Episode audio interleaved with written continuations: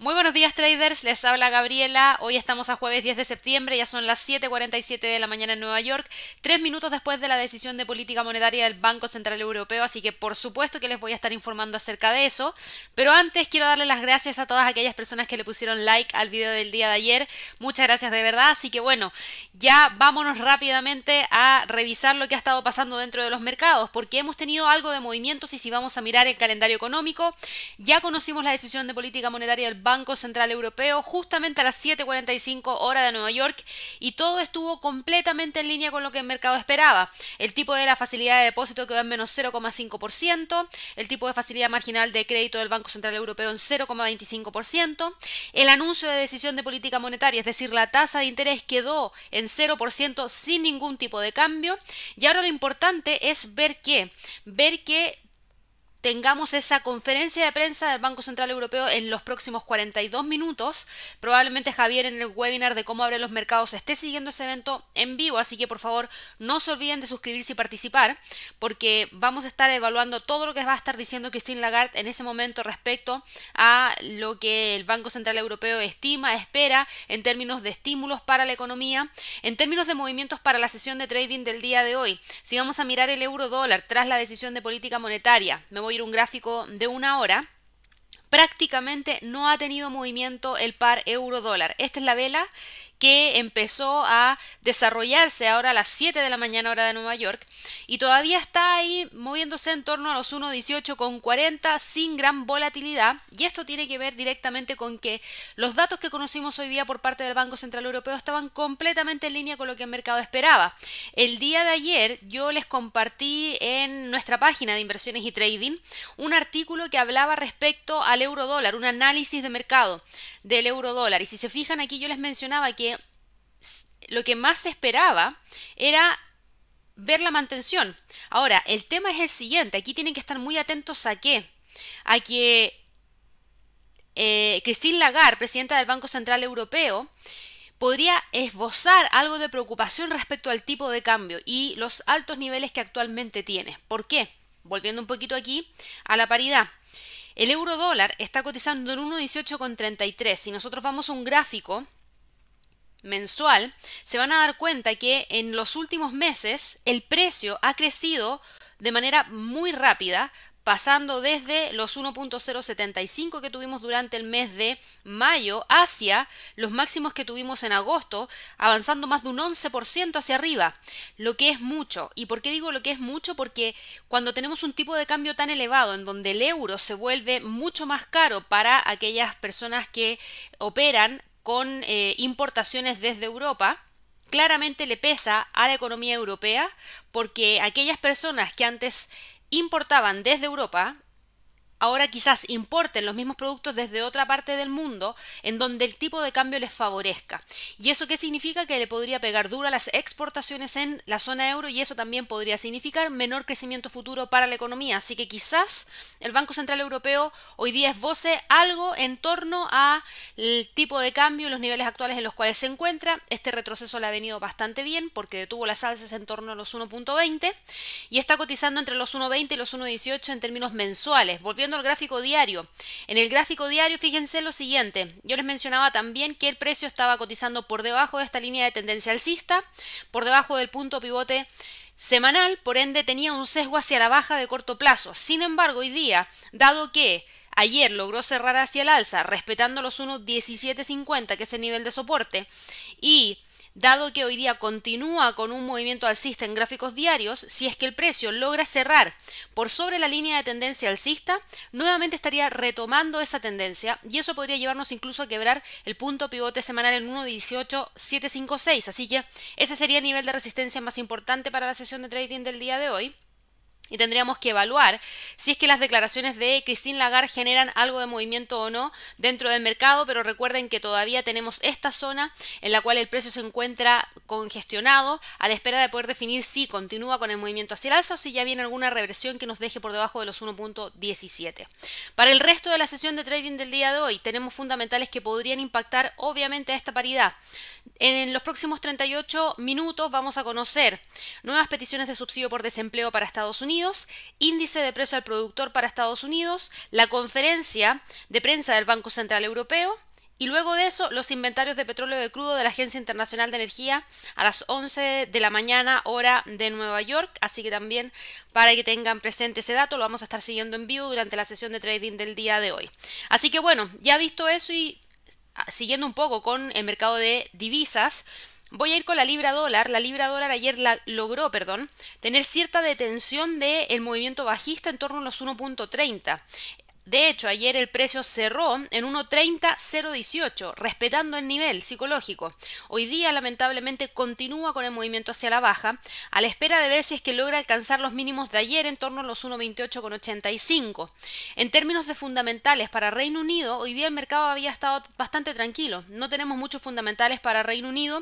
Obviamente el tema del Brexit sigue estando presente dentro del mercado sí estamos viendo que hay ciertas medidas que podría estar tomando la Unión Europea respecto a el tratado de divorcio con Reino Unido si es que las conversaciones de emergencia previstas para el día de hoy no garantizan suficientemente a la zona euro que el proyecto de ley que está preparando Reino Unido no rompe los compromisos previamente acordados. Recuerden que Boris Johnson eh, alertó a la Unión Europea y les dijo que si no firman un acuerdo antes del 15 de octubre, ellos van a preparar una ley para poder eh, aplazar el tema del Brexit por más tiempo y obviamente hoy día ambas partes van a estar celebrando conversaciones de urgencia sobre este plan que tiene el primer ministro Boris Johnson para socavar partes del tratado de divorcio del Brexit y obviamente la Unión Europea tiene que también ver si es que efectivamente estaría en línea con lo que ellos habían firmado anteriormente. De lo contrario, también van a tomar ciertas medidas legales que podrían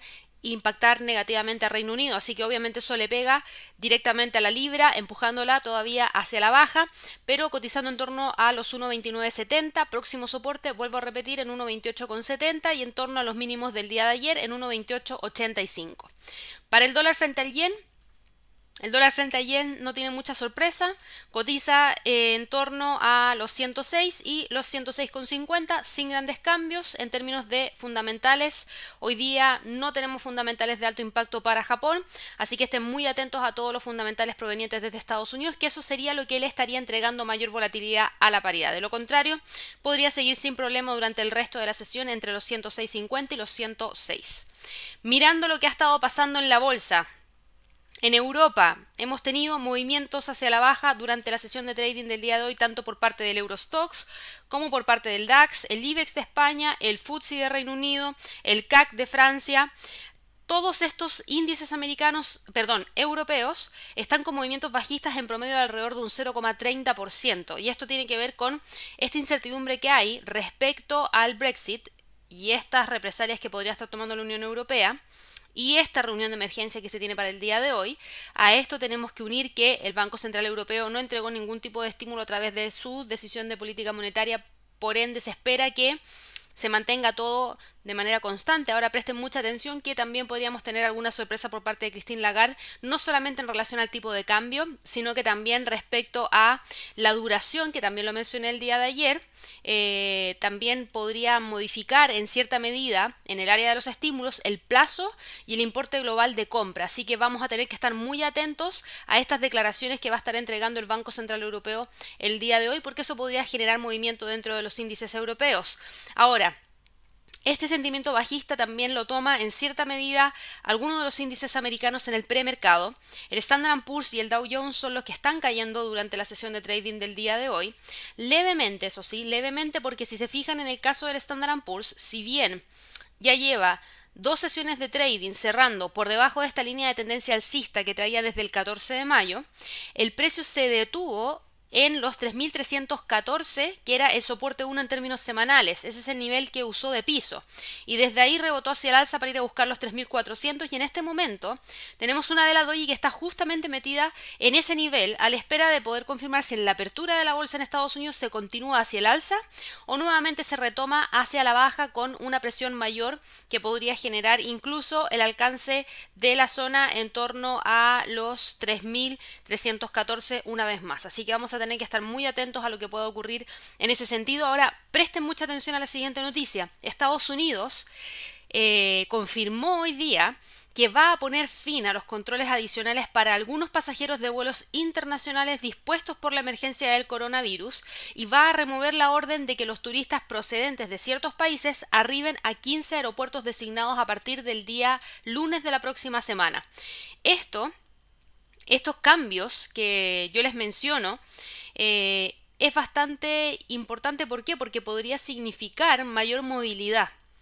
Este cambio eh, de política eh, que obviamente tienen que adoptar los Centros para el Control y Prevención de Enfermedades de Estados Unidos, fueron los que mencionaron que se iban a remover estos chequeos adicionales porque tenían poca efectividad al estar basados en síntomas y quienes están infectados con coronavirus podrían no estar necesariamente presentando los síntomas. Así que el gobierno dispuso requerimientos de control adicionales en febrero, recuerden, para aquellos viajeros que venían desde China, desde Reino Unido, desde Irlanda, desde Brasil y prohibió la entrada a ciudadanos extranjeros que recientemente hubieran estado en esos países.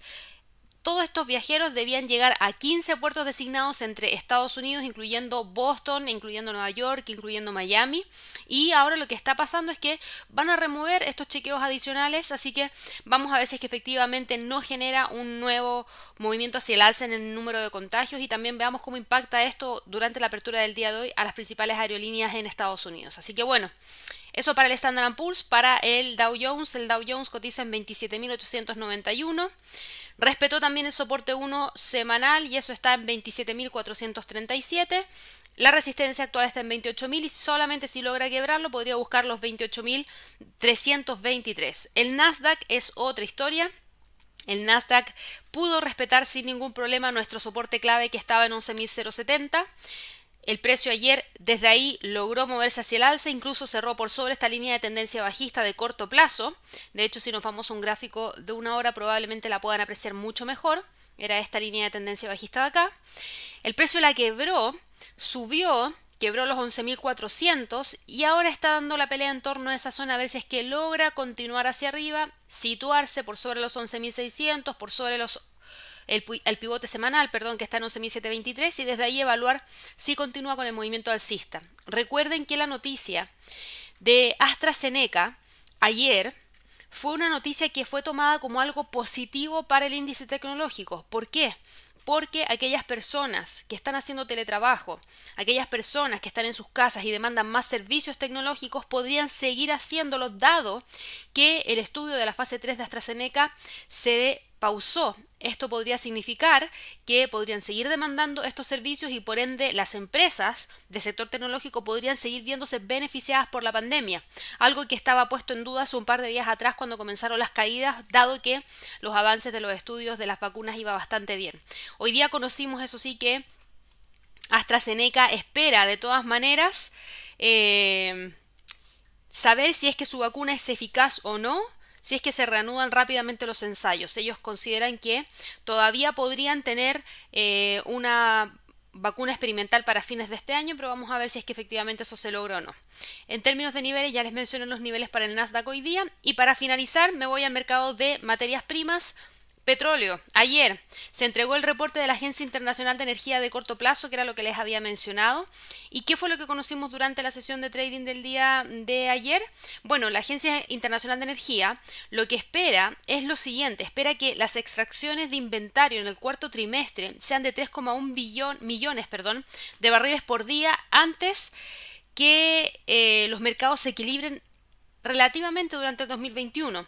Eh, espera la Agencia Internacional de Energía que los precios mensuales, por ejemplo, del Brent, promedien alrededor de 44 dólares y subirán a un promedio de 49 dólares durante el 2021. Así que no se espera que esté tan alejado de los niveles actuales. Eh, eso para el Brent. En el caso de lo que se espera en eh, la producción de crudo en Estados Unidos, se espera que la producción de crudo en Estados Unidos caiga alrededor de 12,2 millones de barriles por día en el 2020 a 11,4 y 11,1 en el 2021. Así que se espera que los niveles de producción en términos de Estados Unidos vaya cayendo año tras año hasta llegar a 11.1 en el 2021. Eh, también eh, espera eso sí que ya a medida que avance el 2021 empiece un poquito a repuntar la actividad de perforación y eso obviamente podría generar que en el cuarto trimestre del año 2021 los niveles de producción promedio estén en torno a 11,3 millones de barriles por día. Así que eso es lo que espera. Eh, en cuanto a términos generales, se espera que la producción de crudo de Estados Unidos se disminuya ligeramente durante la primera mitad del 2021. A pesar de esto, no tenemos movimientos hacia el alza por parte del barril de petróleo. ¿Y por qué? Porque claro, los datos que nos han entregado hoy día nos hablan de una pequeña disminución ahora pero ya en el 2021 nuevamente una nueva alza, entonces se espera que ligeramente se equilibre el mercado durante el 2021. Ya no estamos hablando de que podría eventualmente haber alguna escasez en términos de oferta, dada una alza en la demanda, así que a raíz de lo mismo también eso genera cierta presión y nos tiene con el precio del barril de petróleo hoy día cotizando en 37,50. Para el oro, el oro cotiza en 1946, justo en el pivote. Eh, dando la pelea a ver si es que logra llegar hacia los 1980. Así que bueno, espero que todos tengan una excelente sesión de trading del día de hoy. Ya nos vamos a estar viendo mañana en un nuevo video de premercado americano y hoy día, dentro de un par de horas más, en el seguimiento en vivo de los inventarios de la Agencia Internacional de Energía. Que estén muy bien, nos vemos en un rato más. Hasta luego.